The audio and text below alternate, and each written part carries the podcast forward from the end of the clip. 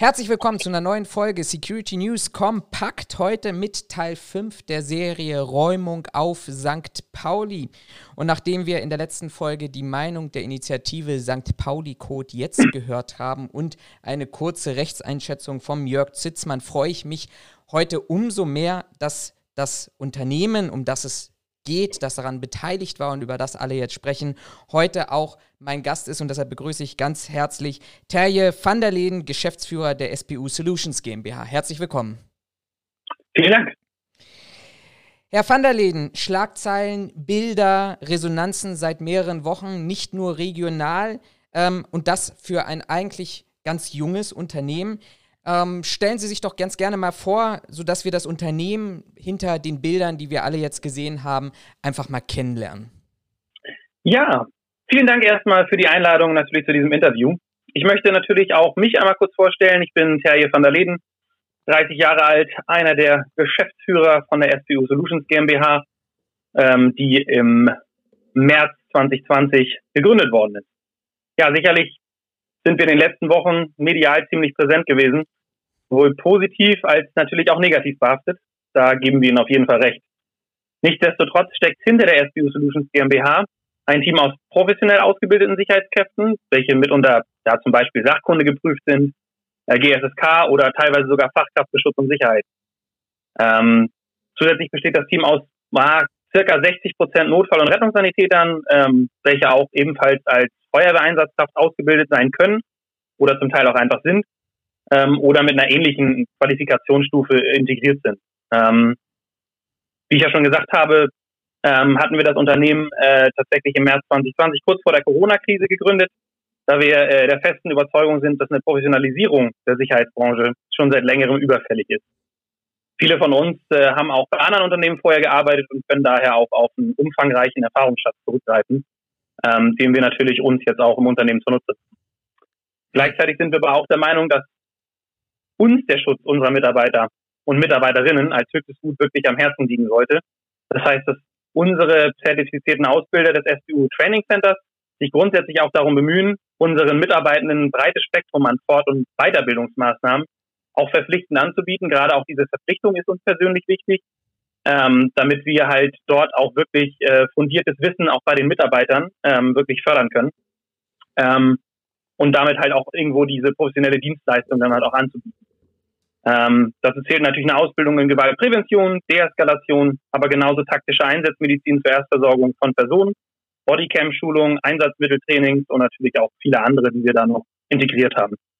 Ähm, Natürlich gehört aber auch dazu, dass wir von unseren Mitarbeitenden verlangen, dass sie sich in jeder Situation immer nur professionell und deeskali äh, deeskalieren verhalten. Weil diese Einsatz- und Führungsmittel, die ja auch äh, sicherlich äh, auf den Fotos zu erkennen waren, wirklich nur eine Ultima Ratio-Lösung sind. Und nur dann wirklich darauf zurückgegriffen werden darf, wenn alle anderen milderen Mittel wirklich nicht mehr funktionieren. So, dafür trainieren wir natürlich auch regelmäßig mehrmals im Jahr, um diese Ausbildungseinheiten noch wirklich vernünftig verinnerlichen zu können. Und das macht eigentlich auch die SPU Solutions GmbH aus, dass wir halt wirklich viel Wert auf Ausbildung, Fortbildung, Schutz der Mitarbeiter und natürlich auch professionelle Dienstleistungserbringung wirklich legen. Genau. Ja, Sie haben jetzt, Sie haben jetzt gerade ganz viel und das kann man ja auch in den sozialen Medien ähm, ganz stark verfolgen ähm, über Ausbildungen und, und Trainings für Ihre Mitarbeiter und, und umfangreiche Qualifikationen gesprochen. Können Sie uns vielleicht mal so allgemein mitnehmen, ähm, für was für Aufträge und Einsatzlagen Sie Ihre Mitarbeiter ähm, ausbilden und trainieren? Das äh, ist halt auch sehr unterschiedlich, weil wir natürlich auch äh, relativ breit aufgestellt sind. Und daher sind wir natürlich auch für viele Einsatzbereiche gerüstet.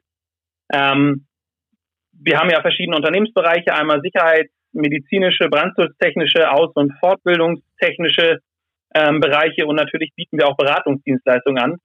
Ähm, wir haben halt zum Beispiel im sicherheitsdiensttechnischen Bereich ähm, natürlich die gängigen Sachen wie Objektschutz, Werkschutz, Veranstaltungsschutz, Detektei-Tätigkeiten, Dormen-Tätigkeiten. Ähm, wir machen auch City-Streifen, wir machen natürlich auch Center-Streifen für Einkaufspassagen.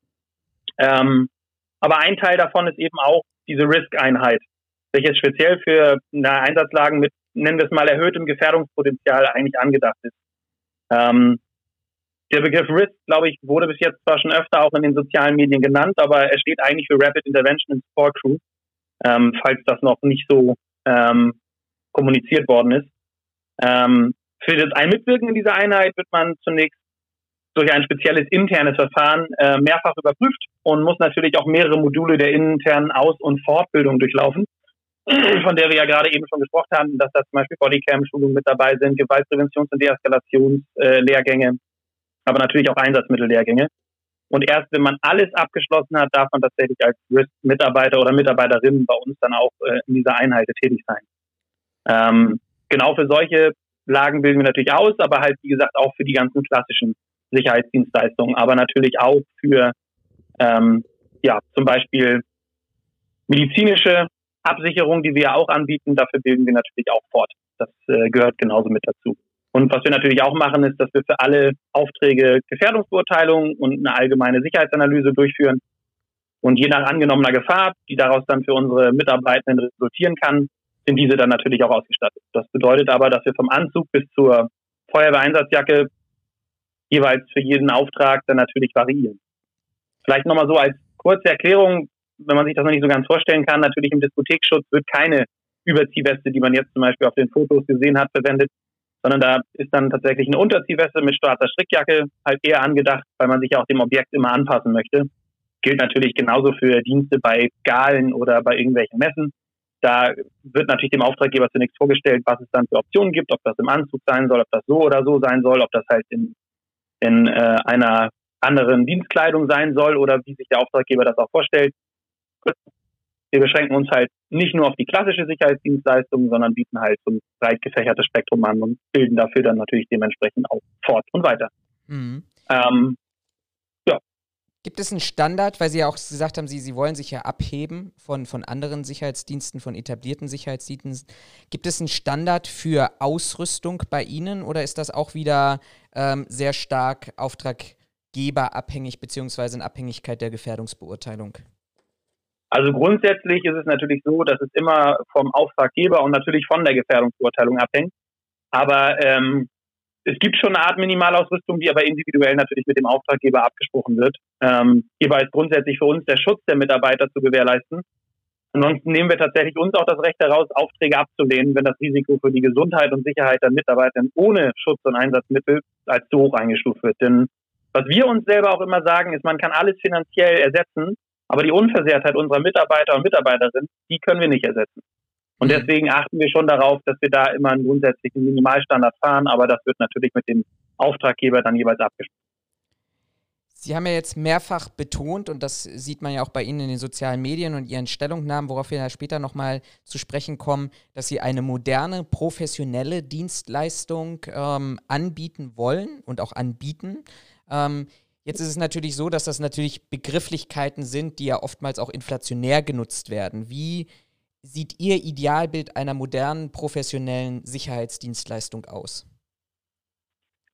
Ja, das ist tatsächlich eine sehr, sehr, sehr gute Frage, um ehrlich zu sein. Ähm, eine moderne Sicherheitsdienstleistung beinhaltet für uns tatsächlich ähm, eine regelmäßig sich wiederholende Aus- und Fortbildung im Bereich Sicherheit. Da muss man jetzt natürlich dann wieder differenzieren, welche Bereiche man da umfassen möchte aber so wie wir auch schon gesagt hatten, Gewaltprävention und Deeskalation ähm, und aber natürlich auch eine Einsatzmittelausbildung und äh, natürlich auch Zugriffs- und Fixiertechniken, die man dann natürlich irgendwie erlernen muss, damit äh, möglichst immer das mildeste Mittel auch angewandt werden kann. Dazu zählt aber natürlich auch vernünftige Dienstleistungen. Da ist ja dieses Bild ähm, leider des Öfteren auch mal äh, so durch die Medien gegangen, dass man halt auch Leute in Turnschuhen, in gelber Weste und mit Kopfhörern in den Ohren gerne mal als Sicherheitsmitarbeiter verkauft. Ähm, das sehen wir halt anders. Da erwarten wir einfach eine vernünftige und einheitliche Dienstkleidung, ähm, die natürlich auch gestellt wird. Ähm, natürlich auch eine Stellung und Ausbildung an Schutz- und äh, Einsatzmitteln. Ähm, das heißt, zum Beispiel kennt man das ja vielleicht auch mal von gewissen Lokalitäten, dass diese dann äh, vielleicht auch verdeckt getragen werden und dass diese nicht offen, wie es eigentlich sein sollte, ähm, wirklich äh, an einer zum Beispiel Koppel getragen werden, ähm, sondern plötzlich irgendwo aus irgendeiner Bauchtasche hervor erscheinen bei einer Kontrolle und äh, ja, das natürlich dann irgendwo auch äh, in den meisten Fällen dann illegal ist oder zumindest an die Illegalität grenzt. Ähm, das wollen wir halt gerade nicht. sondern wir wollen halt, dass daran vernünftig ausgebildet wird und dass auch das Gegenüber weiß, was man tatsächlich auch mit dabei hat. Und natürlich zählt auch dazu, dass man eine Aufrechterhaltung der Aktualität aller rechtlichen Grundlagen bei allen Mitarbeitenden irgendwo auch natürlich ähm, ja, beibringen muss und natürlich dann irgendwo auch äh, da wirklich Fortbildungsmaßnahmen ansetzen muss. Denn nicht nur die Führungs- und Einsatzmittel sind wichtig, sondern natürlich auch die rechtlichen Grundlagen, die sich natürlich auch im Laufe der Zeit äh, verändern können. Genau. Ja, je nach ermitteltem Gefährdungspotenzial für unsere Mitarbeiter in dem jeweiligen entsprechenden Einsatzgebiet, das ist ja auch immer sehr unterschiedlich, werden dann die Ausrüstungs- und Einsatzmittel individuell festgelegt und freigegeben aber halt auch nur, wenn das Personal professionell dafür zertifiziert und ausgebildet wurde. Wir würden keinen Mitarbeiter anstellen, der nicht tatsächlich intern ähm, ausgebildet wurde und der auch tatsächlich die Grundlagen dafür beherrscht, ähm, um halt auch diese Einsatzmittel dann führen zu können. Genau. Und wir sehen übrigens auch noch eine ganz, ganz große Problematik in der Sicherheitsbranche, ähm, die wir ähm, doch immer wieder auch äh, ja, mitbekommen. Und zwar ist es so, dass viele Aufträge aufgrund der Masse oder des Volumens gar nicht mit ausreichend qualifiziertem Personal besetzt werden kann, ähm, dann sollte dieser Auftrag eigentlich abgelehnt werden und wird aber in den größten Fällen oder in den meisten Fällen dann tatsächlich immer noch angenommen, um irgendwo Geld in die eigenen Kassen zu spielen. Aber dann kann man bei dem angenommenen Auftrag in unseren Augen einfach keine professionelle und zeitgemäße Dienstleistung erbringen, wenn da irgendein unausgebildeter Subunternehmer oder Subsubs oder Leute, die gar keine Qualifikation besitzen, eingesetzt werden, ähm, dann ist in unseren Augen einfach diese moderne Sicherheitsdienstleistung einfach überhaupt nicht möglich. Ja, und modern heißt irgendwo auch noch, dass man weg von alten Klischees hin zu neuen Standards kommen muss. Und genau dafür stehen wir eigentlich als neues und modernes Unternehmen ein, frei nach dem Motto evaluieren, reflektieren und anschließend verbessern. Das wäre für uns so eine Definition von moderner Sicherheitsdienstleistung. Ja, da sind sehr, sehr viele Punkte dabei, die ich auch äh, wirklich sofort unterstreichen und unterschreiben würde.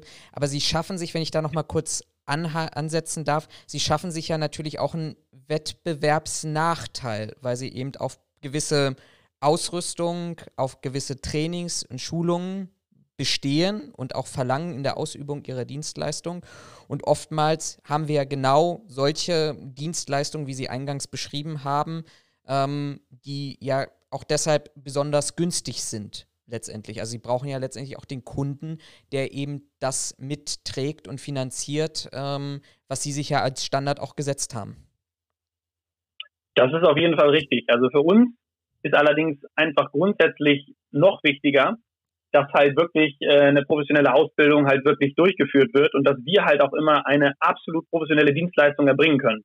Und äh, das mag sicherlich äh, Wettbewerbs, äh, ja, oder es mag zumindest schwieriger sein, sich auf dem Markt natürlich auch durchzusetzen, aber wir haben halt auch nicht den Anspruch, dass wir einfach unglaublich groß wachsen wollen. Wir wollen natürlich im Laufe der Zeit nach und nach wachsen, aber dann halt wirklich nachhaltig und so, dass wir grundsätzlich unsere Qualität auch noch aufrechterhalten können und auch, wenn jemand uns bucht, auch grundsätzlich das bekommt, was wir eigentlich auch als Meinung und als Unternehmen und als Firmenphilosophie vertreten alte Klischees, wenn wir da jetzt mal reinschauen in das aktuell oder die aktuell gültige Rechtsgrundlage für das Bewachungsgewerbe in den Paragraph 34a und in die Bewachungsverordnung zum Beispiel, dann könnte man ja jetzt auch sagen, dass diese Gesetzesgrundlagen ja nicht die Basis sind für oder nicht sein darstellen könnten für eine moderne Dienstleistung und diese Lücke oder diese Perspektive könnte ja auch das neue Sicherheitsdienstleistungsgesetz öffnen. Was würden Sie sich denn, um hier mal einen kleinen kurzen Ausflug zu machen in die Richtung ähm, der, der, der, der, der Zukunft und der Entwicklung da, ähm, was würden Sie sich denn als Unternehmer von einer Novellierung der Branchenvorgaben oder der gesetzlichen Grundlage wünschen? Ja, das ist natürlich ein äh, vielseitig diskutiertes Thema. Da haben wir uns auch schon äh, in den letzten äh, Monaten immer viele Gedanken drum gemacht. Ähm, und sind da eigentlich zu einem ganz guten Konsens gekommen. Also was wir uns wünschen würden, wäre einmal, dass es klare Aus- und Fortbildungsangaben mit Mindeststundenanzahl gibt.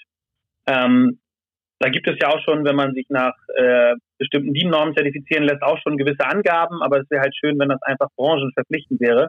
Sowas gibt es ja zum Beispiel auch im Rettungsdienst, dass man äh, je nach äh, Bundesland natürlich auch immer eine gewisse Mindeststundenanzahl an Fortbildungsstunden irgendwie aufweisen muss. Ähm, dann wäre es natürlich auch schön, wenn die einzelnen Tätigkeiten wirklich klar voneinander abgegrenzt werden. zum Beispiel Mitarbeitender, der bei einem Supermarkt eine Einlasskontrolle während der Covid-Zeit übernimmt und dafür ja je nach Auslegungslage auch keine Unterrichtung oder Sachkundeprüfung braucht, sollte halt auch keine Weste mit Security oder Sicherheitsdienst tragen dürfen. Das sollte oder dieser Begriff sollte ausschließlich für Mitarbeitende mit entsprechender Qualifikation verwendet werden. Man kann ja zum Beispiel, wenn man das jetzt mal irgendwie betrachtet, ähm, am Beispiel Rettungsdienst auch nicht einfach Rettungsdienst auf den Rücken schreiben, wenn der Mitarbeiter nur einen kurzen Erste-Hilfe-Kurs besucht hat. Ähm, ja, und was wir uns natürlich auch noch weiter hoffen, ist äh, eine klarere Definition, wer ein Sicherheitsunternehmen eröffnen darf und welche Voraussetzungen derjenige dafür braucht. Wir vertreten persönlich die Meinung, dass die reine Sachkundeprüfung für diesen Bereich nicht mehr ausreicht. Ähm, klare Regelungen zum Public-Private Partnership wären auch ein guter Lösungsansatz, wie private Sicherheitsdienste öffentliche Träger in ihrer Tätigkeit wirklich unterstützen können, ohne in deren originäre Aufgaben einzugreifen. Denn ja, das ist natürlich auch ein ganz, ganz wichtiger Aspekt. Ähm, es gibt halt einfach originäre Aufgaben, die Behörden vorbehalten sind und die sollen auch ganz klar bei den Behörden natürlich bleiben. Aber es gibt ja auch unterstützende Maßnahmen, wie es jetzt ja auch teilweise schon in einigen Bereichen ähm, gemacht wird, durch unterstützende Citystreifen zum Beispiel, dass man sowas einfach wirklich gesetzlich mal festhält. Ähm, was wir uns auch wünschen, ist ähm, etwas, was vielleicht ein bisschen schwieriger ist, weil das natürlich auch im Vergaberecht liegt, aber dass das halt auch irgendwo mit aufgenommen wird. Denn im öffentlichen Bereich ist es ja auch häufiger so, ähm, dass da immer das wirtschaftlichste Angebot genommen wird. Aber nicht immer ist im öffentlichen Bereich das wirtschaftlichste Angebot auch das beste Angebot. Dann natürlich auch Faktoren wie Aus- und Fortbildungsstand, Ausrüstung der Mitarbeiter, zusätzliche Funktionen und Qualifikationen des Unternehmens irgendwo Berücksichtigung finden sollten. Ähm, die sagen, wie es jetzt mal sehr deutlich, billigsten Anbieter können meistens nur am Lohn oder an der Ausrüstung oder natürlich auch irgendwo an der Ausbildung sparen. Und genau das sollte da wirklich irgendwie verankert und vielleicht auch im Endeffekt irgendwie verhindert werden. Natürlich nochmal, es ist halt irgendwo das Vergaberecht, da muss man halt schauen, wie man das implementieren kann, aber das wäre zumindest schön, wenn man da irgendwas mit aufnehmen könnte. Also um es nochmal kurz zusammenzufassen, also klare Strukturen wären schön, eine genaue Definition der Sicherheitsdienstaufgaben und wie diese auszuführen sind, ohne dabei den Berufsstand eines einem Sicherheitsrisiko wirklich auszusetzen. Ähm, das wäre der erste Schritt in die richtige Richtung. Dazu zählt natürlich auch irgendwo eine nähere und klare Erläuterung zu der zu verwendenden Dienstkleidung. Genau. Kommen wir mal zu dem Ereignis, zu dem ursprünglichen Ereignis, was ja letztendlich zu unserem Gespräch heute geführt hat und zu der Thematik Maharaja und äh, Sankt, äh, nicht St. Pauli-Haus, doch St. Pauli, aber das Pauli-Haus. Vielleicht mal so mhm. einleitend, ähm, hatten wir in einem ein oder anderen Vorgespräch schon mal die, die Herausforderung, dass Sie natürlich da nicht alleine unterwegs waren, aber was können Sie uns über die Beauftragung erzählen, für wen Sie im Einsatz waren und was möglicherweise auch Inhalt einer, einer Leistungsvereinbarung oder einer Beauftragung war? Mhm. Also dazu müssen wir natürlich sagen, zu den genauen Auftragsdetails können wir aus Datenschutzgründen natürlich keine genaueren Angaben machen. Wir können aber so viel sagen, wir sind für eine Verschlusssicherung über die Security Service Schwarzenberg GmbH beauftragt worden. Und hierbei sollten wir alle arbeitenden Handwerker schützen, sowie Sorge dafür tragen, dass das Gebäude nach der Schlüsselübergabe nicht von unberechtigten Personen betreten wird. Das können wir so natürlich dann auch kundtun. Mhm. Ähm, es ist natürlich spannend, wenn man sich so ein bisschen den zeitlichen Ablauf ansieht, ähm, dass das ja relativ kurzfristig ähm, zumindest erfolgt ist. Es gab ja am Montag noch den, das Urteil des Landgerichts. Ähm, wussten Sie bereits vor dem Urteil des Landgerichts, dass es zu einer Beauftragung kommen wird oder ähm, konnten Sie sich tatsächlich nur in einer relativ sehr kurzen Zeitspanne auf diesen Auftrag vorbereiten? Also wir sind am Montag für den Auftrag gebucht worden, sodass für die Vorbereitungszeit halt nur wenig Zeit bereitstand. Unsere Risk-Einheit steht genau für solche kurzfristigen Einsätze natürlich auch zur Verfügung. Trotzdem werden hierbei natürlich professionell erstellte Gefährdungsbeurteilungen sowie Sicherheitsanalysen und Einsatzvorbesprechungen durchgeführt. Ähm, wir gehen einfach niemals einfach blind in einen Auftrag hinein. Das wäre auch einfach ein viel zu großes Risiko, ähm, dass ich das auch nicht mit unseren Grundwesen bezüglich des Schutzes unserer Mitarbeitenden irgendwie vereinbaren müsste. Genauere Angaben zu den Auftragsdetails müssen aber natürlich auch über unseren Hauptauftrag, Entschuldigung, Hauptauftraggeber natürlich in Erfahrung gebracht werden, weil mhm. wir dann natürlich dann nicht der richtige Ansprechpartner sind. Ja. Ähm, Sie haben uns ja schon was zum Ablauf, zum, zum, zum Ziel und zur Auftragstellung äh, gesagt. Also es ging praktisch in der zeitlichen Einordnung, korrigieren Sie mich, wenn ich das falsch wiedergebe, ging es ja praktisch ähm, darum zu sagen, die Verschlusssicherung zu übernehmen nach dem Ablauf der behördlichen, nach dem Ablauf der, der, der staatlichen Maßnahmen, also der Schlüsselübergabe äh, an die Gerichtsvollzieherin und dann praktisch äh, die Sicherheit herzustellen gegenüber Handwerkern und sonstigen Arbeitern, die dort mhm. letztendlich eine, eine, Tätigkeit durchzuführen haben, wenn wir das mal in, in, in der Reihenfolge so ein bisschen sortieren.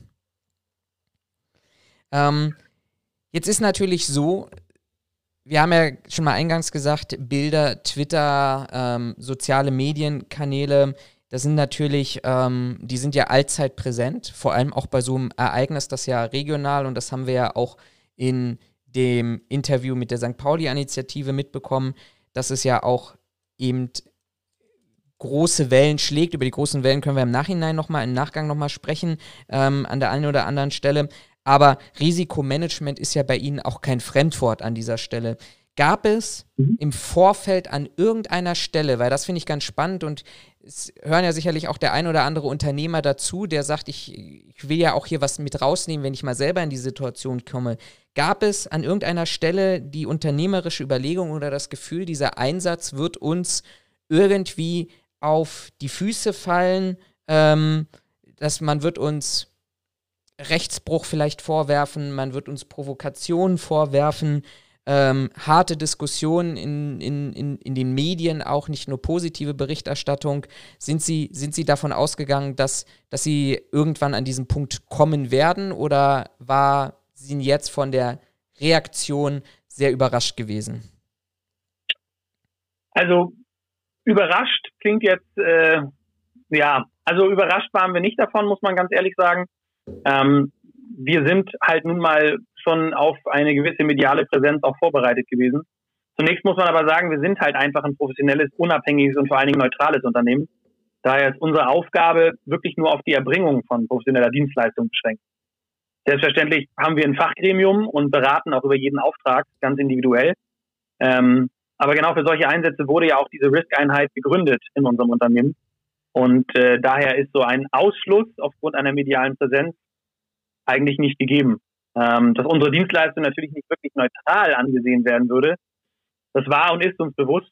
Ähm, gerade weil unsere Dienstleistung in Deutschland ähm, ja in der Umgebung, also nicht nur Norddeutschland, sondern glaube ich auch äh, im gesamten Bundesgebiet ähm, eine Seltenheit darstellt.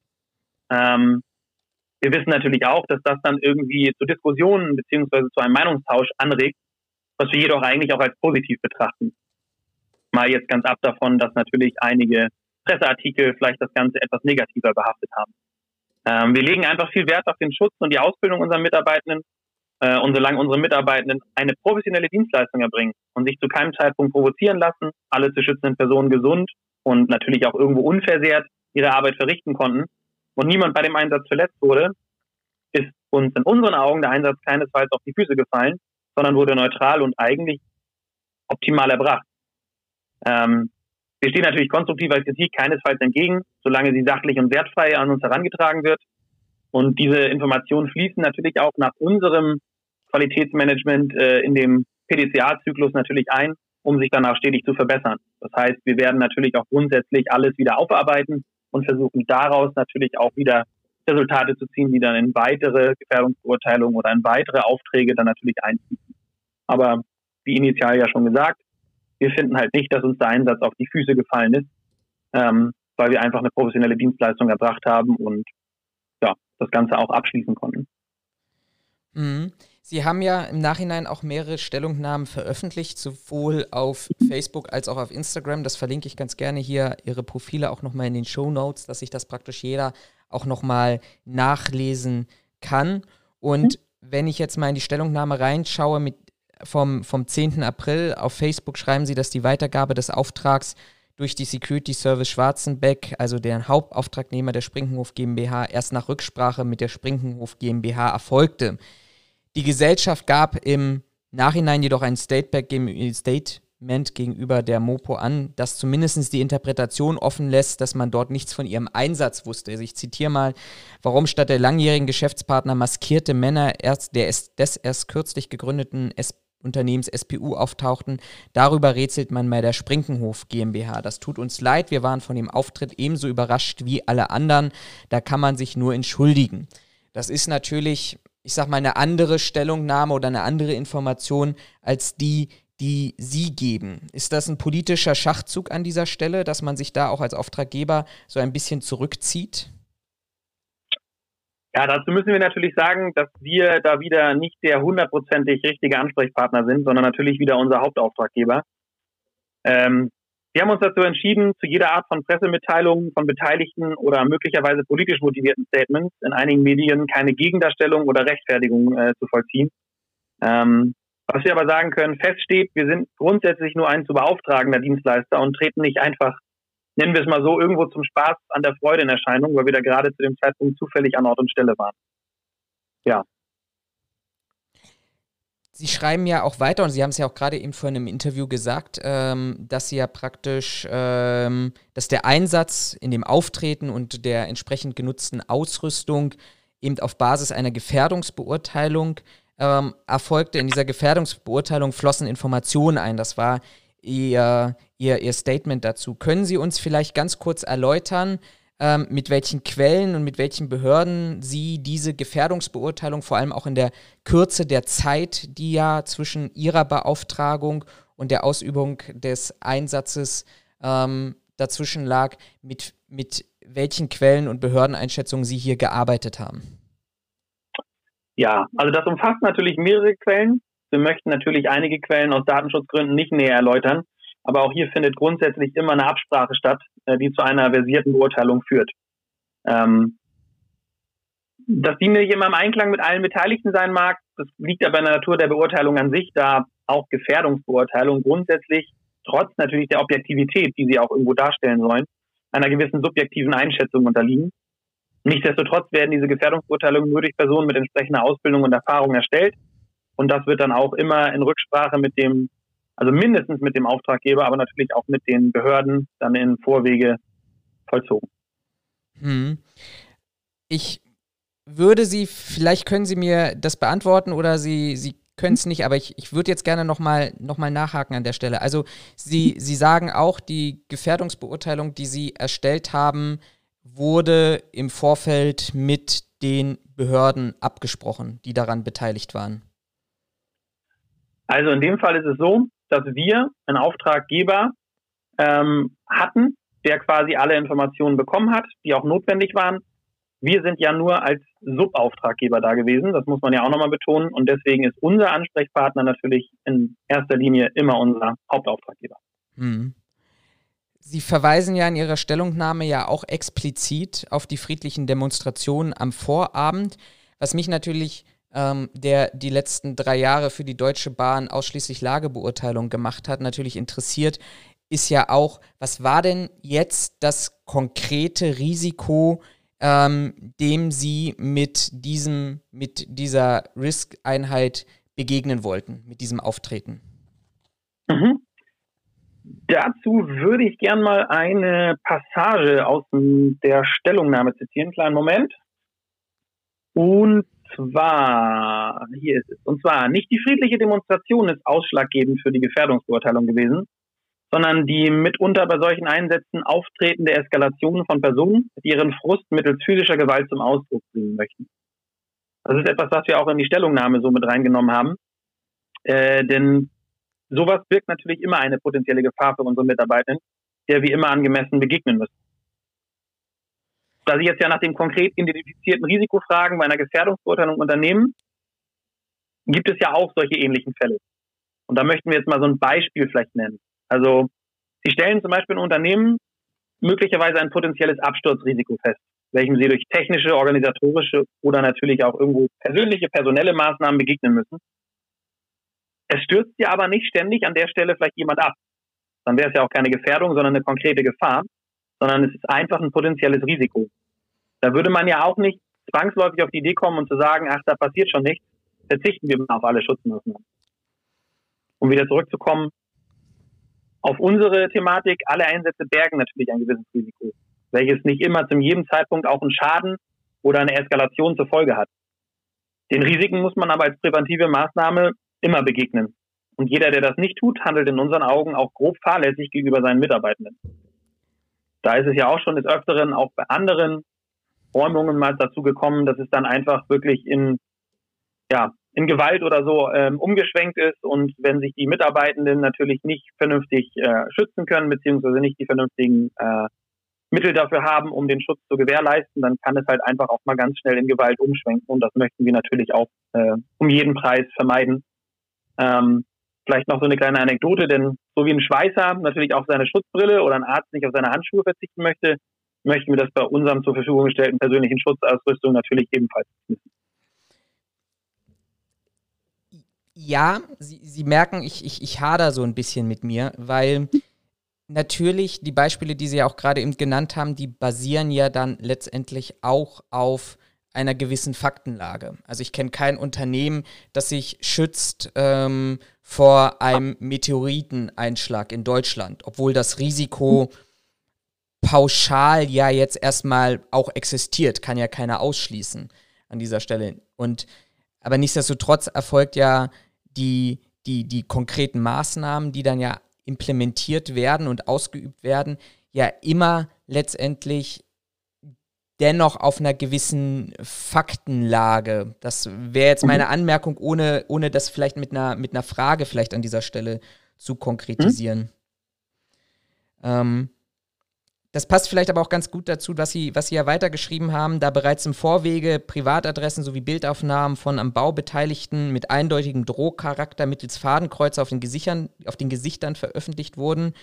Ähm, ein Zitat, das ja letztendlich auch die Frage eröffnet, sind, sind Ihre Mitarbeiter tatsächlich auch von diesen Bedrohungen betroffen gewesen? Im Vorfeld kann man jetzt vielleicht schwierig sagen, weil ja der Einsatz relativ kurzfristig erfolgt ist, aber vielleicht auch ähm, jetzt im Nachhinein?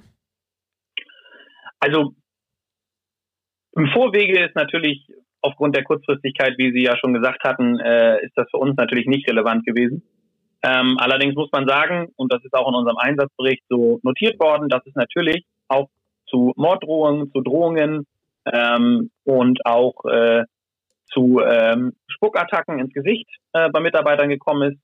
Und äh, wir haben das natürlich auch in der Stellungnahme einmal so mit aufgenommen.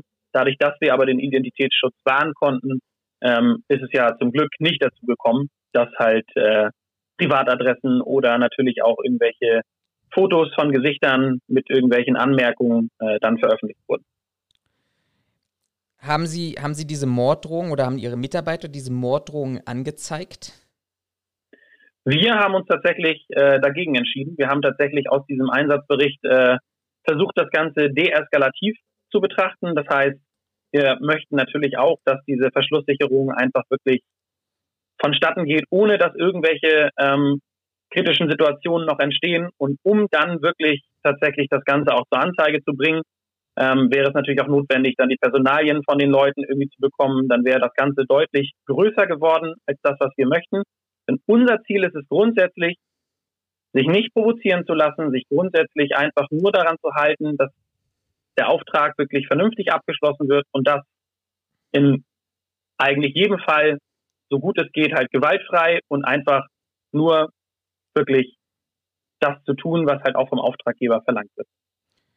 In diesem Kontext hat ja die, die St. Pauli-Initiative vergangene Woche ja einen Vorwurf aufgemacht, ähm, der sich vielleicht auch indirekt so ein bisschen in ihre Richtung im Nachhinein richtet, ähm, wahrscheinlich aber hier im Wesentlichen auch Richtung Sprinkenhof und, und die beteiligten, ähm, äh, das beteiligte Baukonsortium an dieser Stelle.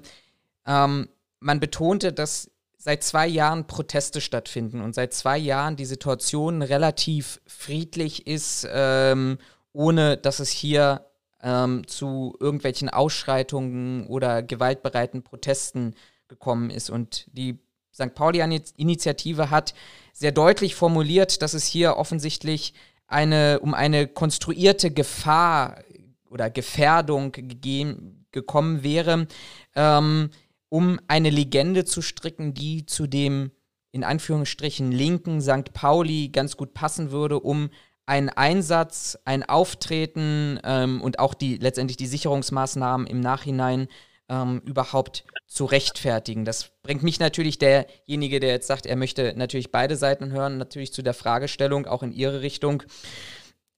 Was, sagen Sie zu solchen Aussagen oder zu solchen ähm, Vorwürfen, die, die da jetzt plötzlich im Raum stehen? Ja, also hierzu können wir als neutral agierendes Unternehmen tatsächlich sehr wenig sagen, da wir nur als wirklich neutraler Dienstleister mit einer Verschlusssicherung beauftragt wurden. Ja, unsere Dienstleistung ist halt generell unabhängig und darf auch zu keinem Zeitpunkt für politische Zwecke oder Stimmungsmache missbraucht werden. Und äh, dafür tragen wir auch Sorge, indem wir zuvor alle Auftraggeber prüfen. Und sollte da ein gewisser Interessenskonflikt vorliegen, gestehen wir uns als Unternehmen natürlich auch zu, den Auftrag dann abzulehnen. Ähm, vielleicht nochmal so als kleinen Exkurs, das hatten wir auch in der Stellungnahme auch schon so ähm, äh, mit kundgetan. Wir als Unternehmen stehen halt hinter der Judikative, Exekutive und Legislative. Ähm, daher sind auch alle richterlichen Entscheidungen für uns bindend, um eine Dienstleistung zu erbringen. Das mag natürlich nicht jeden erfreuen, aber wir möchten natürlich nochmal betonen, dass wir halt auch wirklich nur der Dienstleister sind. Ähm, auch wenn wir jetzt seit dem Einsatz gerne als Feindbild äh, des Öfteren schon dargestellt worden sind, ähm, entspricht dieses Bild aber einfach nicht den Tatsachen. Denn wir sind einfach nur beauftragt worden, nachdem ein Landgericht ganz klar entschieden hat, dass äh, diese Schlüsselübergabe stattzufinden hat und wir sind dann für die Verschlusssicherung als neutraler Dienstleister beauftragt worden. Sie haben gesagt, Sie überprüfen jeden Auftraggeber. Also das heißt, das, das ist ja natürlich in der, in, der, in der jetzigen Konstruktion eine ganz spannende Thematik. Haben Sie praktisch die Security Service Schwarzenbeck für sich geprüft oder Strickstrich und auch die Sprinkenhof GmbH?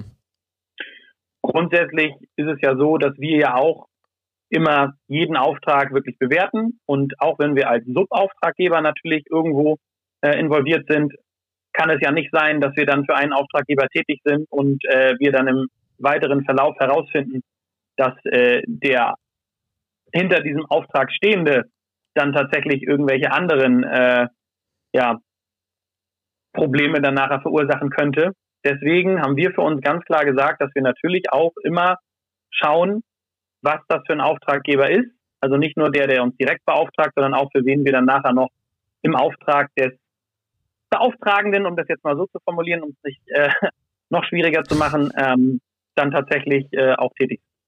Und da war halt für Sie entscheidend ähm, das Urteil vom Landgericht am Montag, dass das praktisch rechtmäßig ist, diese Schlüsselübergabe und nachher die Objektsicherheit. Korrekt. Das ist grundsätzlich für uns ähm, auch das Entscheidende, weil die Rechtsprechung da relativ eindeutig ist und wir halt ganz klar sagen, wenn es dort ein richterliches Urteil gibt und wir für irgendwas eingesetzt werden sollen, dann machen wir das auch gerne. Als Dienstleister, der neutral für jeden Einsatz dann auch zur Verfügung steht. Aber uns ist natürlich wichtig, dass es der Rechtsprechung entspricht. Ich versuche es ja auch, dadurch, dass ich eben die ganze Bandbreite hier versuche darzustellen, auch äh, so neutral wie möglich hinzubekommen. Deshalb, ich fände es jetzt unfair, wenn wir jetzt bestimmte Themen einfach so im Raum stehen lassen würden. Deshalb würde ich vielleicht nochmal auf eine zweite Aussage der St. Pauli-Initiative ganz gerne kommen, wo in, in dem Gespräch auch gesagt wurde, dass sie teilweise oder in einer Situation zumindest, um es korrekt zu formulieren, in einer Situation ähm, von der Polizei in ihrem Auftreten gebändigt werden mussten. Da geht es offensichtlich äh, oder ginge es offensichtlich um eine Situation, wie die, bei der der Besit die Besitzerin des Restaurants durch ihre Mitarbeiter eingekesselt wurden ähm, und die vor Ort befindlichen Streifenbeamten sie darauf hingewiesen hätten, dass das jetzt nicht notwendig sei ähm, und auch das zu unterlassen wäre und auch das Auftreten hätte nicht sein müssen. Wie, wie beurteilen, wie bewerten Sie diese, die, diese Darstellung an dieser, in dieser Situation? Haben Sie sie auch so wahrgenommen oder ähm, überspitzt dargestellt hier? Ja, auch hierzu müssen wir natürlich wieder sagen, dass wir die jeweiligen Einsatzszenarien nicht im Einzelnen wirklich näher erläutern können, äh, da diese auch mit den jeweiligen Auftragsleistungen natürlich zusammenhängen können. Aber wirklich versichern, dass Gespräche mit der Polizei und allen Beteiligten stattgefunden haben und natürlich auch alle Aspekte des Einsatzes nachbesprochen wurden. Als generelle Information können wir natürlich nur sagen, dass wir grundsätzlich niemanden einkesseln würden oder werden, sondern professionell ohne Anwendung von Gewalt eine Trennung vornehmen, um alle Beteiligten optimal zu schützen. Wir möchten nochmal darauf hinweisen, dass wir natürlich immer noch der Dienstleister sind und grundsätzlich nur auf Anweisung sowie mit dem der Situation angemessensten und mildesten Mittel handeln. Weitere Informationen dazu können wir hier leider nicht liefern. Da müssten Sie sich dann doch an den Hauptauftraggeber wenden. Hm. Ähm, schlagen wir mal wieder den Bogen zurück zur Gefährdungsbeurteilung. Ähm, Sie haben ja auch gerade eben ganz deutlich erklärt, dass, dass es ja eben, warum Sie sich für diese Einsatzform entschieden haben, auch mit Ihrem äh, Auftraggeber zusammen. Jetzt ist natürlich das ganz spannend. Die, die Fragestellung am 1. Ähm, April hat man in der Bildzeitung äh, Fotos von ihren Mitarbeitern gesehen, die ohne Sturmhauben und ohne Schutzhelm praktisch die Sicherung des Objektes vorgenommen haben. Da ist natürlich die Fragestellung, wenn Sie vorneweg so, so eine Bedrohungslage, eine Gefährdungslage definieren, ähm, war dann praktisch mit der Schlüsselübergabe und der dann erfolgten am, am 30. und 31. März erfolgten Sicherung die Bedrohungslage oder Gefährdungslage zu Ende gewesen? Also Sie haben da tatsächlich richtig gesehen. Dort sehen Sie unsere Mitarbeiter in der sonst eher üblichen Dienstkleidung. Das ist tatsächlich auch äh, meines Erachtens nach nur in der Bildzeitung publiziert worden. Ähm, dass für jeden Tag ja eine individuelle Gefährdungsbeurteilung erstellt wird, kann sich diese natürlich von den einzelnen Tagen auch jeweils im Inhalt unterscheiden. Der erste Tag war tatsächlich ein Einsatz der Risk-Einheit des Unternehmens und an den darauffolgenden Tagen wurde natürlich die Gefährdungslage allgemein nochmal neu eingestuft, sodass ein Einsatz der Risk-Einheit nicht mehr vonnöten war. Und äh, hier wurden daher Sicherheitsmitarbeiter eingesetzt, die eine qualifizierte Sicherung der handwerklichen Arbeiten umsetzen konnten.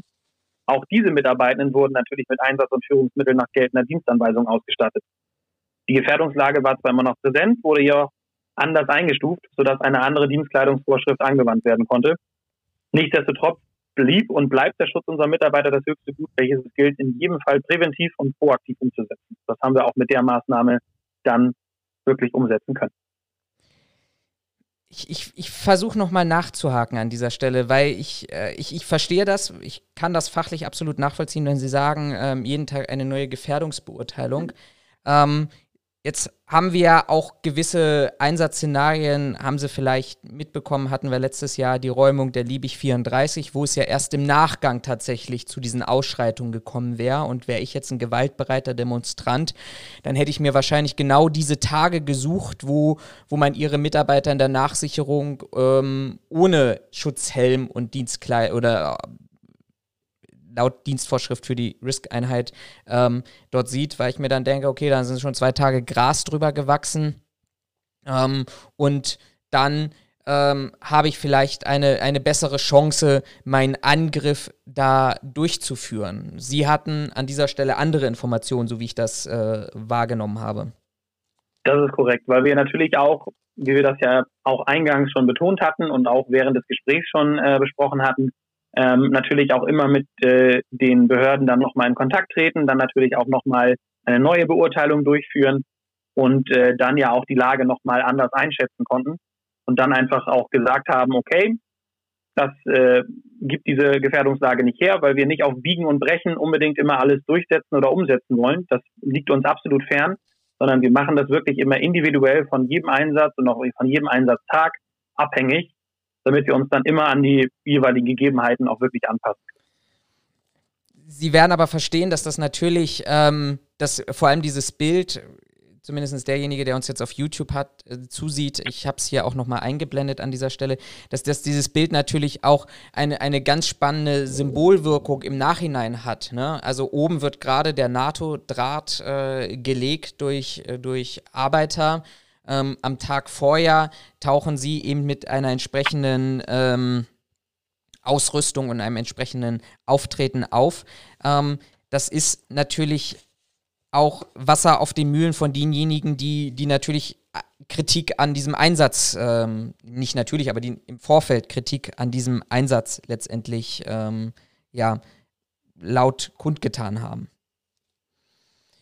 Mhm. Ähm, Ich würde aber gerne noch mal, auch nochmal weiterkommen zu dieser, dieser Thematik Ausrüstung. Ähm, man sieht ja auch auf Bildern beispielsweise, dass ähm, es Polizeibeamte gibt, die, ich, ich vermute, es korrigieren Sie mich ganz gerne, also die würden wahrscheinlich nach diesem Einsatz zurück in Streifendienst wieder gehen. Die sind klassisch, so wie ich mir einen Hamburger Polizeibeamten vorstelle, im normalen Regeldienst.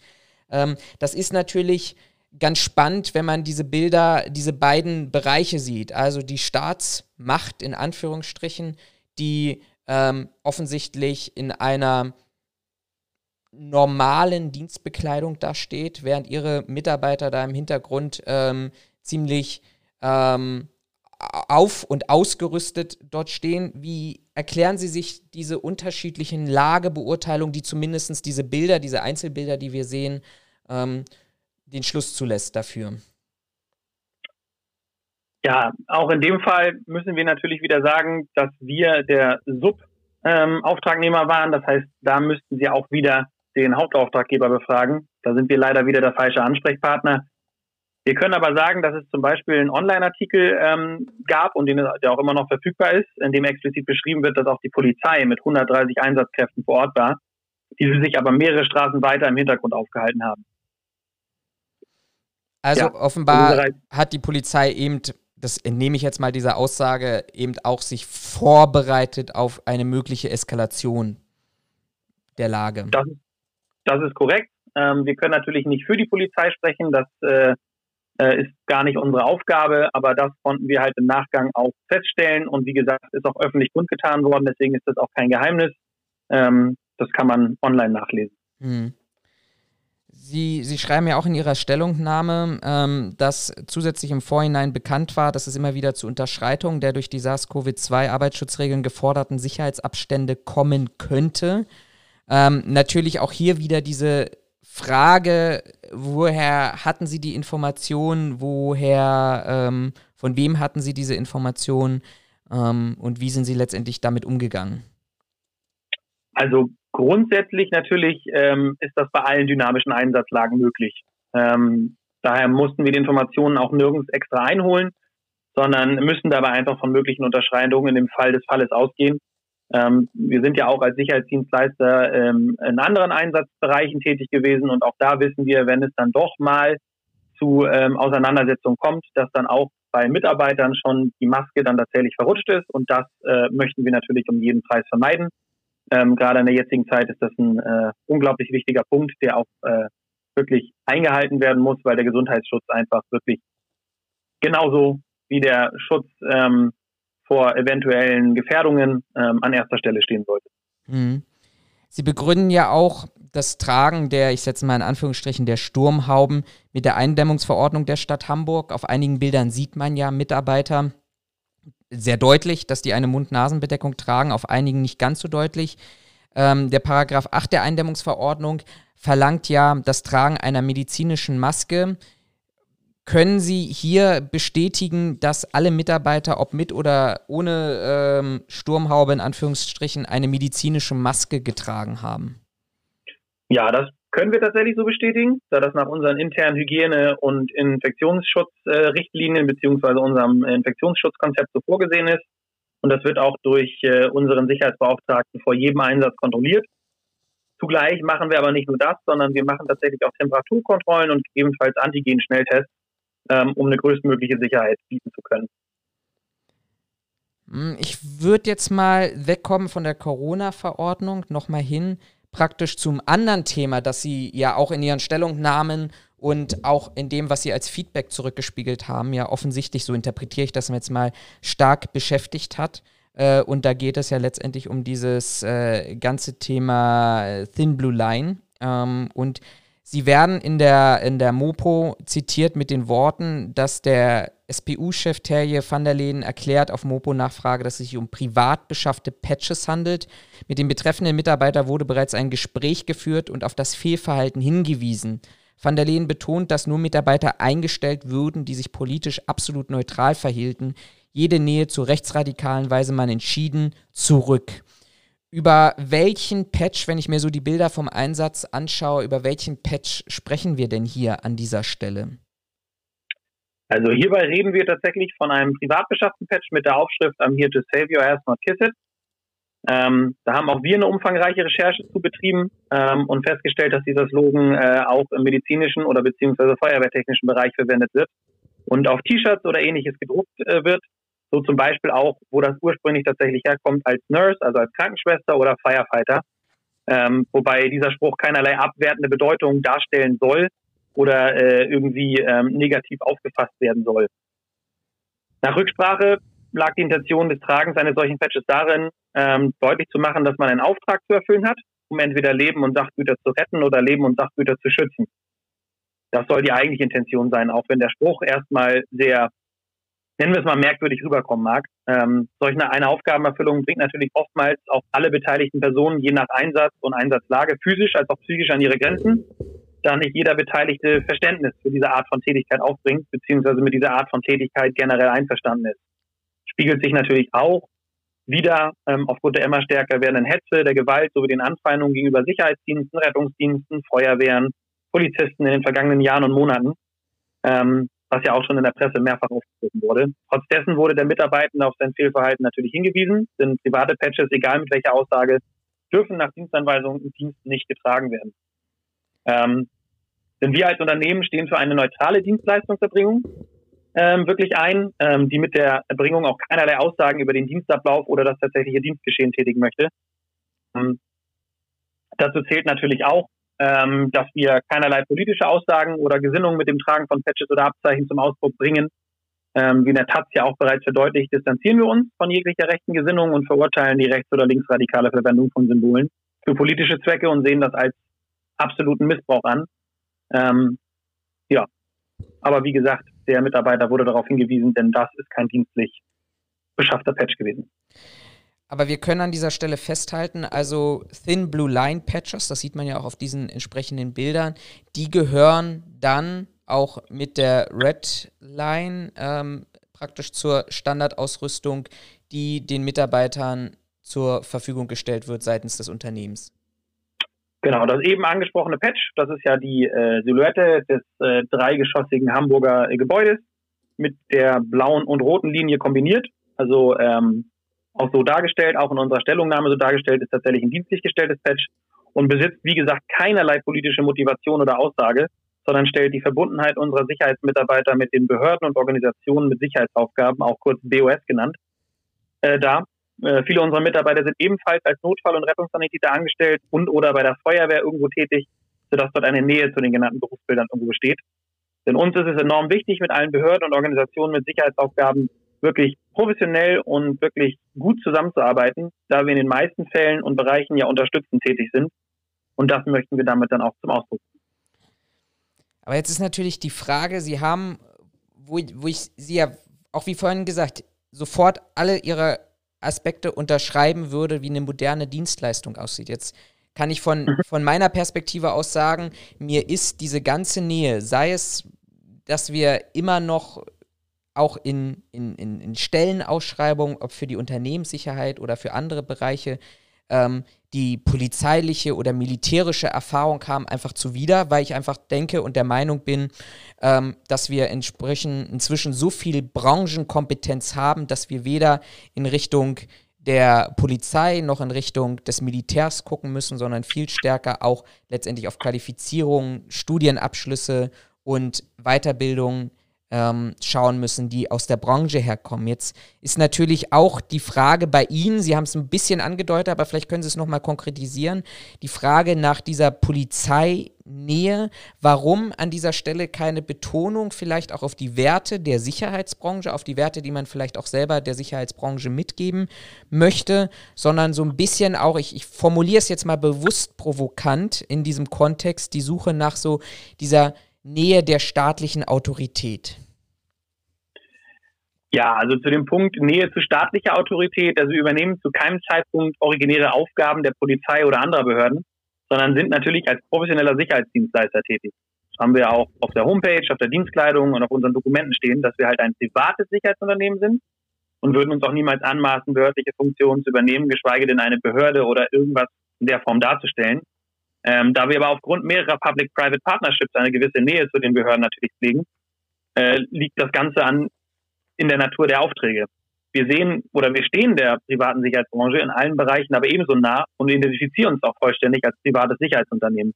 Dass es da natürlich dann mitunter auch äh, sicherlich äh, mal Differenzen geben mag, das gehört auch dazu. Aber genau dafür sollte man ja auch in den professionellen und kommunikativen Austausch gehen, um halt wirklich äh, ein professionelles Miteinander zu ermöglichen. Denn im Endeffekt ist es natürlich so, dass wir als privates Sicherheitsunternehmen gar nicht ohne die Polizei auskommen könnten. Denn wir sind halt quasi ja nur für die erste Lage da und äh, müssen dann natürlich auf die staatliche Autorität zurückgreifen, um äh, Maßnahmen wirklich durchzusetzen oder umzusetzen. Äh, und von daher finden wir persönlich, dass so eine ähm, Nähe zu den Behörden jetzt auch nicht verwerflich ist oder irgendwie äh, schlechter wäre. Ähm, denn ich glaube, gerade wenn man sich halt versucht, die ganze Zeit von äh, ja, staatlicher Autorität irgendwie zu distanzieren und zu sagen, wir sind irgendwie unsere eigene Branche und wir haben damit ja nichts zu tun, dann ist das auch der falsche Weg. Ich glaube, da ist so ein Mittelweg eigentlich das Wichtigste. Ich habe jetzt bei Ihnen in der Instagram Story das äh, tatsächlich verfolgt, auch in Vorbereitung auf ähm, das Gespräch heute. Und Sie haben ja sehr viel Positives, Sie oder Ihr Social Media Beauftragte, können Sie ja gleich gerne nochmal konkretisieren, sehr viel positives Feedback aus der Private Blue Line Community geteilt. Jetzt ist natürlich so, und äh, da will ich gar nicht in eine Detaildiskussion hineingehen, weil ich glaube, die, da gibt es sowohl für die eine als auch für die andere Seite die entsprechenden Argumentationen, aus welcher politischen Richtung diese Strömung kommt und möglicherweise wer sie missbraucht. Aber ähm, hat sie das näher an diese Community herangebracht? Und was mich natürlich auch interessieren würde in diesem Kontext, ähm, weil sie es ja letztendlich äh, mit jedem, unter jedem ihrer Posts mit diesem entsprechenden Hashtag versehen. Welches Engagement betreiben Sie denn grundsätzlich in dieser Community? Also grundsätzlich muss man sagen, dass äh, diese Private Blue Line Community einer weiteren Professionalisierung der Sicherheitsbranche ähm, quasi auch oder das eigentlich damit darstellen möchte. Ähm, die Mitglieder dieser Private Blue Line Community oder auch anderer Instagram-Accounts ähm, Accounts unterstützen das natürlich. Und da möchten wir natürlich auch unseren Beitrag leisten. In der Community sind wir einfach nur Follower und unsere Posts werden von Zeit zu Zeit als Repost natürlich verwendet.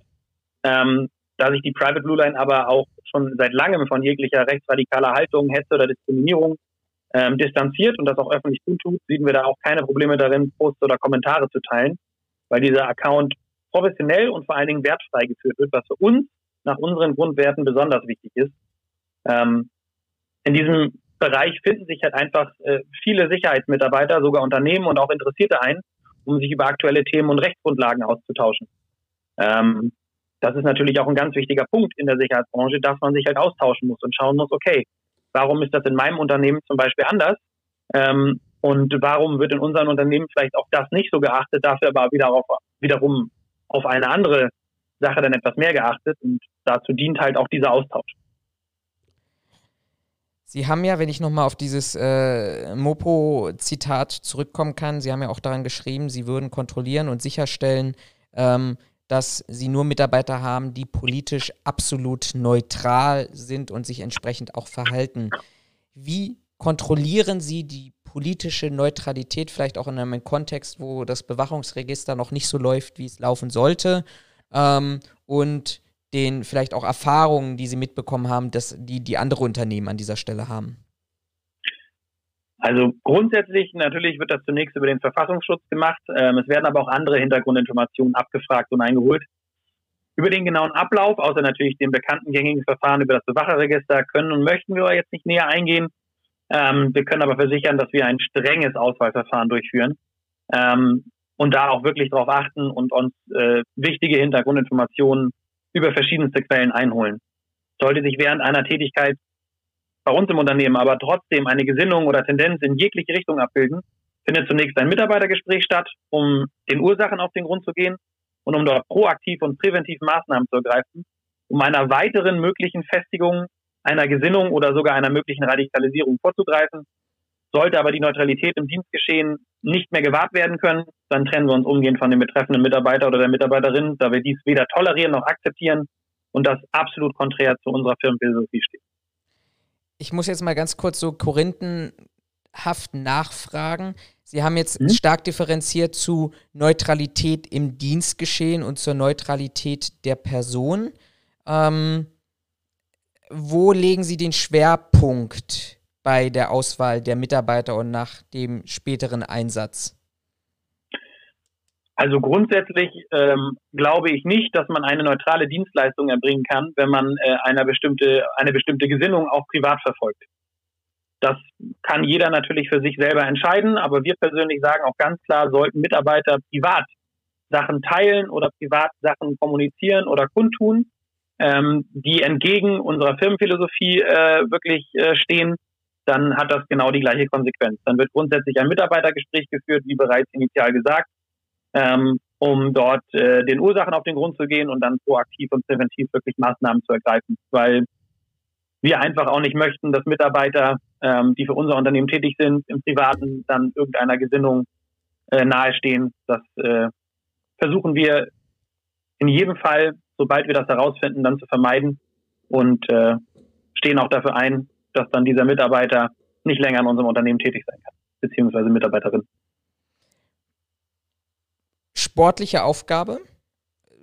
Kann ich, kann ich Ihnen nur sagen, wenn Sie, wenn, Sie da, wenn Sie da Lösungen gefunden haben, die natürlich auch rechtskonform sind. Äh, andere Unternehmen, äh, glaube ich, haben da erhebliche Probleme damit. Nicht nur Sicherheitsunternehmen, sondern auch andere, weil die Thematik Background-Checks in Deutschland ja auch ähm, rechtlich äh, schwierig ist, in der Form umzusetzen, wie wir sie vielleicht in, in anderen, auch anderen europäischen Ländern haben. Und wenn sie es dann noch schaffen, ähm, mitzubekommen, wie wenn der Mitarbeiter sich dann in der Vielzahl der sozialen Medien dort ähm, entsprechend ähm, nicht neutral verhält oder auftritt, dann muss man an dieser Stelle wirklich sagen, Chapeau. Und dann würde ich vielleicht mal gucken, ob ich, ob wir nicht uns mal in den Austausch gehen außerhalb ähm, der Öffentlichkeit, die dieser Podcast hier an dieser Stelle ähm, äh, verursacht. Das können wir gerne machen. Also da ist natürlich der Datenschutz weiterhin wichtig. Da sind ja ganz, ganz viele Aspekte, die zu berücksichtigen sind. Bis jetzt müssen wir aber sagen, hat das sehr gut funktioniert und hat uns auch davon abgehalten, Leute einzustellen, ähm, die tatsächlich äh, einer gewissen Gesinnung entsprochen haben. Ich würde jetzt, weil ich jetzt ganz viel darüber gesprochen habe und auch Zitate angebracht habe aus Berichterstattungen, aus Ihren Stellungnahmen, was mich natürlich interessieren würde, wäre, welchen Eindruck hatten Sie als verantwortlicher Geschäftsführer grundsätzlich von der medialen Berichterstattung, von dem Feedback, die, das Sie auch über die unterschiedlichsten Medienkanäle bekommen haben? Ja, das ist tatsächlich auch wieder eine sehr spannende Frage. Ähm, ja, also in unseren Augen haben viele Zeitungen tatsächlich doch äh, relativ neutral Bericht erstattet. Klar, es gab leider mitunter immer wieder Fälle, bei denen eher auf Schlagzeilen als auf den tatsächlichen Inhalt geachtet wurde. Ähm, Leider muss man auch dazu sagen, dass eine Zeitung ähm, eine dreiseitige Stellungnahme tatsächlich bekommen hat, allerdings nur einen Satz daraus verwendet hat, während der Rest des Artikels doch eher hetzerisch verfasst wurde. Das hat uns tatsächlich sehr verwundert und zugleich natürlich auch irgendwo in gewisser Weise enttäuscht, da jeder, der uns als Unternehmen und als Personen kennt, weiß, dass wir weder rechts noch linksradikal sind und äh, nur für eine professionelle oder für eine professionell zu erbringende Sicherheitsdienstleistung stehen. Na klar, kann man auch irgendwo sagen, dass der mediale Aufruhr vermutlich äh, daher zustande kommt, ähm, weil solch eine professionell ausgeführte Sicherheitsdienstleistung auch in diesem Umfang in Deutschland eher weniger bekannt ist. In anderen Ländern wie zum Beispiel Schweden oder in der Schweiz äh, sind die dort seit Jahren bereits anders aufgestellt. In der Schweiz gibt es sogar einen Dienstleister, der in Fußballstadien komplett die Sicherheit stellt mit voll ausgebildeten und ausgerüsteten Sicherheitskräften. Ähm, Dort ist man nämlich der Meinung, dass die Sicherheit in Fußballstadien nicht originäre Aufgabe der Polizei sein kann. Aber dazu muss man natürlich auch sagen, andere Länder, andere Sitten.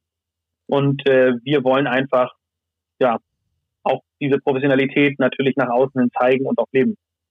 Ähm, leider war das medial zwar einerseits auch wirklich positiv äh, ähm, in der Berichterstattung, andererseits aber auch negativ aufgrund dieser wirklich doch hetzerisch verfassten Artikel.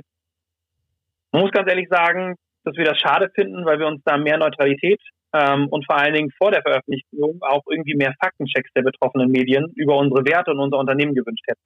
Denn unsere Grundsätze sind tatsächlich schon seit längerem auf unserer Homepage ähm, auch wirklich dargestellt. Unsere Homepage war kurzzeitig ja auch offline ähm, aufgrund der vielen Anfragen, aber man konnte das trotzdem auch in den sozialen Medien ähm, erfassen und auch mitbekommen.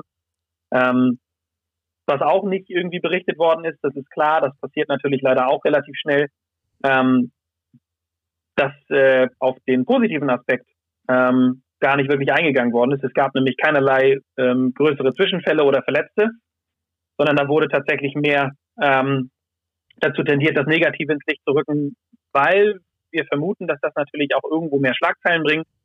Ähm, positive Aspekte werden dabei leider oftmals ja auch außer Acht gelassen.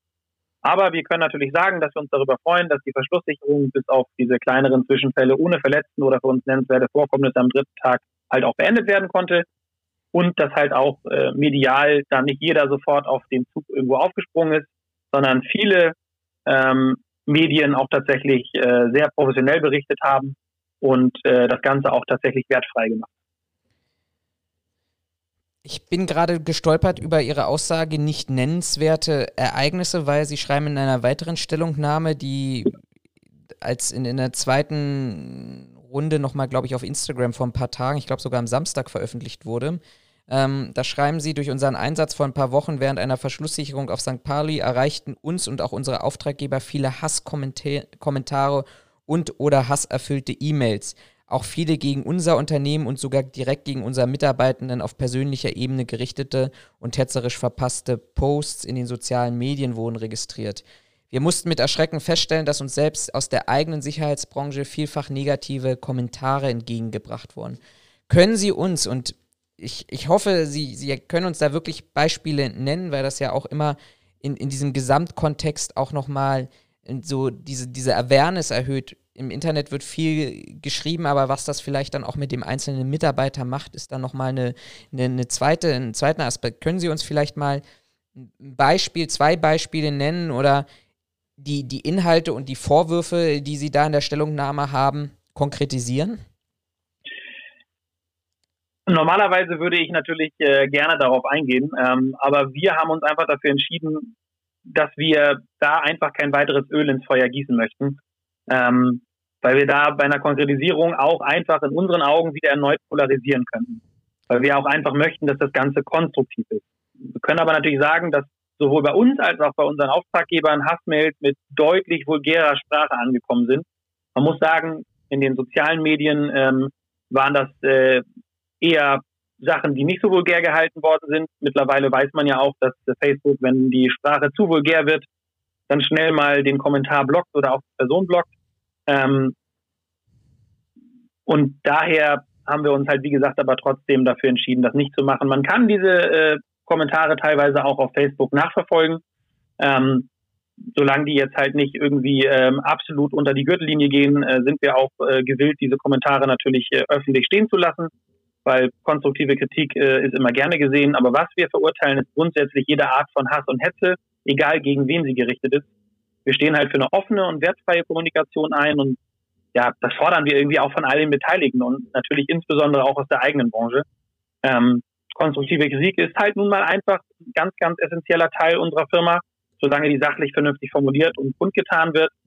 Ähm, aber leider ist es dann doch mitunter immer wieder vorgekommen, dass halt gleich erstmal dagegen geschossen worden ist. Und vor allen Dingen muss man sagen, dass wir ja auch sehr als Feindbild dargestellt worden sind. Ähm, und äh, das können wir halt nicht ganz nachvollziehen, weil wir einfach eine neutrale Dienstleistung erbracht haben und äh, ja, da absolut wertfrei ähm, einfach die Verschlusssicherung vorgenommen haben. Haben Sie für die zumindest krassen Fälle oder ist Ihnen bekannt, äh, dass zumindest auch die Auftraggeber bei den besonders krassen Fällen Strafanzeige erstattet haben?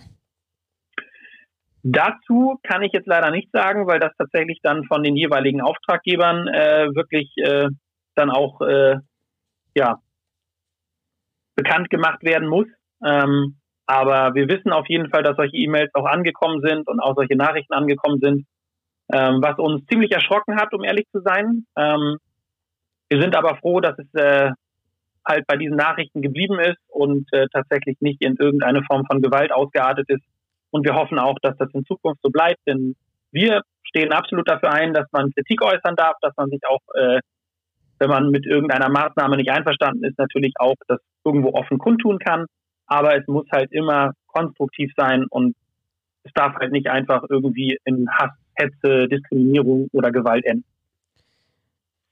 Sie haben jetzt nur gesagt, bei den Auftraggebern, klar, dort nicht. Ähm, wie sieht es bei Ihnen im Unternehmen aus? Ihre Mitarbeiter, ist Ihnen da bekannt, ob dort Strafanzeigen erstattet wurden bei persönlich an Personen oder an Personen gerichtete ähm, Beleidigungen oder sonstige Straftatbestände, die dort in Betracht kämen? Sowas ist tatsächlich vorgekommen. Ähm, es ist tatsächlich auch vorgekommen, dass äh, einige Mitarbeiter, und das kann ich jetzt hier auch offen mal kundtun, ähm, dass einige Mitarbeiter privat aufgesucht worden sind, dass die privat ähm, versucht haben, Fotos herauszufinden und äh, diese Leute dann konfrontiert haben. Ähm, wir haben uns dagegen entschieden, ähm, irgendwelche Strafanzeigen zu stellen, äh, einfach aus dem Grund, weil wir wissen, dass unsere Dienstleistung nicht neutral gesehen wird. Ähm, und es soll einfach auch zeigen, und das ist uns auch persönlich wichtig, dass wir ähm, das zum größten Teil bis zur Dienstkleidung nur vorkommen lassen. Natürlich ist es für uns ein absolutes Tabuthema, wenn ähm, Mitarbeiter privat angeschrieben werden und privat angefeindet werden. Denn äh, diese Mitarbeiter sind einfach dem Unternehmen unterstellt und äh, führen auch nur eine Dienstleistung aus. Aber im Großen und Ganzen konnten wir das alles deeskalativ lösen und wir möchten einfach auch nicht, dass der Konflikt weiter, Konflikt, Entschuldigung, der Konflikt weiter eskaliert, ähm, sondern möchten einfach, dass da auch ein bisschen Ruhe einkehrt und irgendwo auch deutlich wird, dass auch wenn uns versucht wird, ähm, bestimmte Sachen anzudichten oder wir als Feindbild gesehen werden, das eigentlich gar nicht sind, sondern dass wir wirklich einfach nur professionelle Arbeit bringen und äh, dafür sorgen, dass alle das durchführen und umsetzen können, was halt auch der Rechtsprechung entspricht.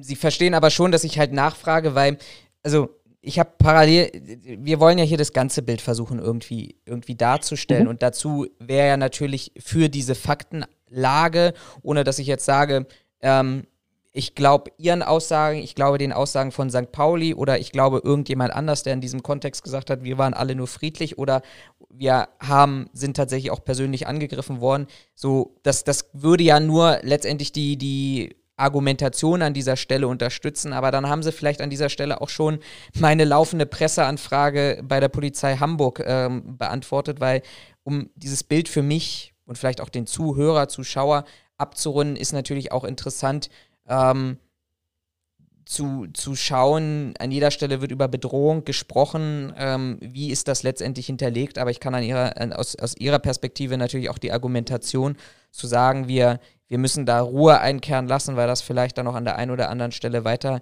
eskalieren würde, natürlich auch ähm, verstehen, dass man zumindest strategisch diesen Weg einschlägt. Das Genau, und da kann ich auch noch was zu sagen. Und zwar ist es ja auch generell so, wenn man in der Sicherheitsbranche tätig ist, kriegt man das ja sicherlich auch immer wieder mit. Und da ist uns eine Sache ganz wichtig. Wir wollen ja deeskalierend wirken. Wir wollen ja trotzdem, auch wenn wir vielleicht anders aussehen, ähm, wollen wir ja irgendwo zeigen, äh, dass wir wirklich ähm, professionell arbeiten und das wirklich nur bis zu unserer Dienstkleidung kommen lassen. Natürlich kann man dann immer sagen, wir können das Ganze immer weiter aufspielen, wir können dann natürlich auch sofort zur Polizei gehen, aber wir möchten halt auch einfach, dass halt irgendwo verstanden wird, dass wir eine Dienstleistung erbringen und dass das Ganze halt nicht immer sofort eskalieren muss, sondern man auch irgendwo Verständnis dafür haben muss, dass eine Situation sich mal etwas hochkocht. Das sind ja teilweise auch vereinzelt Fälle. Und man muss auch immer wieder sagen, dass es sicherlich auch mal sein kann, und das hatten wir in der Vergangenheit auch schon, dass eine Person sich absolut daneben benommen hat und sogar vielleicht Straftatbestände erfüllt hat. Aber wenn es dann zur Anzeige gekommen wäre, dann wäre es für die betreffende Person sicherlich ein sehr, sehr einschneidendes Erlebnis auch für die spätere berufliche Entwicklung gewesen, sodass sie halt auch in den meisten Fällen versuchen, das Ganze einfach, wie gesagt, gewaltfrei und deeskalierend zu lösen und einfach auch die Person darauf hinzuweisen, dass da vielleicht ein Fehlverhalten vorgeherrscht hat. Das ist für uns die smartere Lösung. Das kann nicht immer funktionieren, das ist gar keine Frage, aber das ist etwas, was wir anstreben und auch versuchen, in den meisten Fällen umzusetzen. Lassen Sie uns mal abschließend nochmal über die grundsätzliche Resonanz sprechen. Wir haben ja jetzt viel Negatives auch angesprochen. Ähm, Gab es auch positives Feedback, vielleicht auch positives Feedback aus, aus der Branche selber, das bei Ihnen angekommen ist? Also tatsächlich war die Resonanz doch deutlich positiver, ähm, als wir das jetzt äh, ursprünglich nach den Zeitungsartikeln vielleicht erwartet hätten was sich auch in den Kommentaren bei unseren Stellungnahmen halt wiedergespiegelt hat ähm, und auch in Informationen, Telefonanrufen und äh, Mails, die wir erhalten haben. Natürlich haben einige Zeitungsartikel polarisiert, ähm, gerade weil dort in unseren Augen keine konkrete und ausführliche Recherche über unser Unternehmen, unsere Grundwerte und unsere Firmenphilosophie eingeholt wurden, sondern stattdessen eher gehetzt wurde und uns Dinge unterstellt wurden, die einfach nicht den Tatsachen entsprochen haben und auch grundsätzlich nicht entsprechen werden. Auch für uns ist das tatsächlich eine neue Erfahrung. Ähm, hatten wir so bis dato mit der lokalen Presse eigentlich nicht gemacht.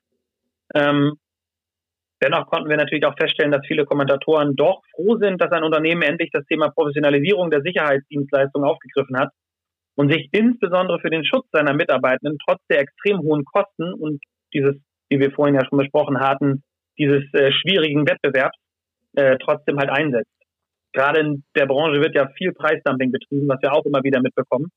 Ähm, aber für den niedrigsten Preis kann man halt auch nicht immer eine Qualität erwarten. Und vielen ist halt auch aufgefallen, dass Unternehmen zwar Qualitätsmanagement und mit professioneller Dienstleistung werben und auch die Homepages sehr, sehr professionell aussehen, dann aber während der Dienstleistungserbringung doch nur Leute in, naja, nennen wir es jetzt mal doch wieder in Jogginghose und Turnschuhen hinstellen. Da fragt man sich natürlich auch immer wieder, wie das dann zustande kommen kann und wieso dann äh, solch eine Dienstleistung dann doch wieder erbracht wird, obwohl doch eigentlich eine andere suggeriert worden ist. Wir sind natürlich sicherlich nicht das A und O der Sicherheitsbranche, das möchten wir auch äh, gar nicht irgendwie damit darstellen, ähm, wollen aber zeigen, dass es eben auch anders geht und äh, eben nicht die Gewinnmaximierung an erster Stelle stehen sollte. Äh, daher haben wir ja auch unseren Slogan gewählt, äh, Sicherheit durch Qualität und äh, den möchten wir oder dem möchten wir auch entsprechen und das auch deutlich und kenntlich machen. Letzte Frage, wenn jetzt morgen jemand auf Sie zukäme, wer auch immer, ich nehmen wir mal an, politisch korrekt in ihrer Überprüfung ähm, einwandfrei, dass sie ihn auch den Auftrag für den Auftraggeber annehmen würden, der sie dort anfragt. Und sagt Herr van der Leden, wir brauchen Sie und zwar in der Art und Weise bei gleicher Gefährdungsbeurteilung, wie Sie bei Sprinkenhof ähm, im Maharaja aufgetreten sind. Würden Sie den Auftrag nochmal genau so durchführen? Haben Sie, Sie haben ja vorhin angesprochen, ähm, auch dieser, der Lerneffekt, den man da immer mitnimmt, würden Sie was anders machen? Wie, wie wäre Ihre Antwort auf diese Frage? Also ich kann Ihnen und natürlich auch allen äh, Zuhörern versichern, dass wir aus dem Einsatz Lehren gezogen haben und für zukünftige Einsätze natürlich berücksichtigen werden. Das machen wir grundsätzlich immer nach dem PDCA-Zyklus, aber nicht nur bei Einsätzen der Risk-Einheit, sondern natürlich auch bei allen anderen Einsätzen, die wir als Sicherheitsunternehmen haben. Ja, gute Frage, muss man ehrlich sagen. Ähm, würde die Gefährdungsbeurteilung nach diesem Ereignis vielleicht anders ausfallen? Ja, da diese ja stets individuell sind und natürlich auch immer auf die Lage angepasst werden. Konnten wir oder können wir bei anderen Einsätzen vorab zu 100 Prozent ausschließen, dass vereinzelt, und darum geht es ja um, diese vereinzelt gewaltbereiten Personen, die ihren Frust aus welchem Grund auch immer ablassen wollen, auftauchen würden? Nein, das können wir nicht. Also somit werden wir halt auch weiterhin bei jedem Einsatz immer den Schutz unserer Mitarbeiter und Mitarbeiterinnen und den Schutzauftrag an sich als höchstes Gut ansehen denn jeder Mitarbeitende soll nach jedem Dienst bzw. Einsatz gesund und vor allen Dingen, und das ist mir persönlich sehr, sehr wichtig, unverletzt zu Hause ankommen. Dass Nachbesprechungen mitunter zu adaptierten Verfahrensweisen natürlich führen, insbesondere auch im Kommunikationsbereich. Das ist ja irgendwo unumgänglich und das ist natürlich auch bei uns im Qualitätsmanagement nach PDCA-Zyklus äh, implementiert, da Verbesserungen immer eine gewisse Priorität natürlich besitzen sollten. Um das nochmal im Klartext zu sagen, heißt das ja, wir würden den Einsatz nochmal in ähnlicher Form ausführen, allerdings unter Berücksichtigung neuer Kriterien bezüglich der Kommunikation und Absprache. Da wir zu unserer professionellen Dienstleistung sowie den dazugehörigen Maßnahmen als Unternehmen stehen, aber grundsätzlich natürlich alles individuell anpassen. Das heißt, man wird uns nicht immer so auffinden, äh, wie wir da jetzt aufgetreten sind, sondern man wird uns bei jedem Auftrag individuell angepasst an die jeweiligen Bedürfnisse dann dort als Sicherheitsunternehmen auch vorfinden können. Herr van der Leen, vielen, vielen herzlichen Dank, dass Sie uns heute mal mitgenommen haben zu Ihren Hintergründen, zu, zu Ihrer Darstellung, zu Ihrer Meinung, zu den Aspekten, die Sie uns präsentiert haben. Ich glaube, das hat das Spektrum und die Wahrnehmung nochmal ganz, ganz deutlich erweitert. Ich bedanke mich wirklich für Ihre Zeit an dieser Stelle, dass Sie dem auch zugestimmt haben und freue mich natürlich, wenn wir auch unter diesem Video eine entsprechende ja, vielleicht auch Diskussionen hinbekommen oder auf ihren Kanälen auch das entsprechende und dann hoffentlich aber zumindest gesitterte und konstruktive Kritik, ob Kritik kann ja positiv und negativ sein, ähm, dort an dieser Stelle zumindest diskutieren können, dass wir alle hier uns weiterentwickeln und vor allem auch eine moderne Dienstleistung in der Zukunft erbringen können. Herzlichen Dank für Ihre Zeit, herzlichen Dank, dass Sie Rede und Antwort gestanden sind. Gerne, gar kein Problem. Vielen Dank nochmal für die Einladung zum Interview. Dann, wie gesagt, an Zuschauer, Zuhörer hier, lasst ein Like da, Abo, das Übliche an dieser Stelle und dann seid gespannt auf die nächste Folge. Einen Abbinder werden wir sicherlich nochmal machen und dann herzlichen Dank fürs Zuschauen und zum, fürs Zuhören und dann bis zum nächsten Mal. Auf Wiedersehen.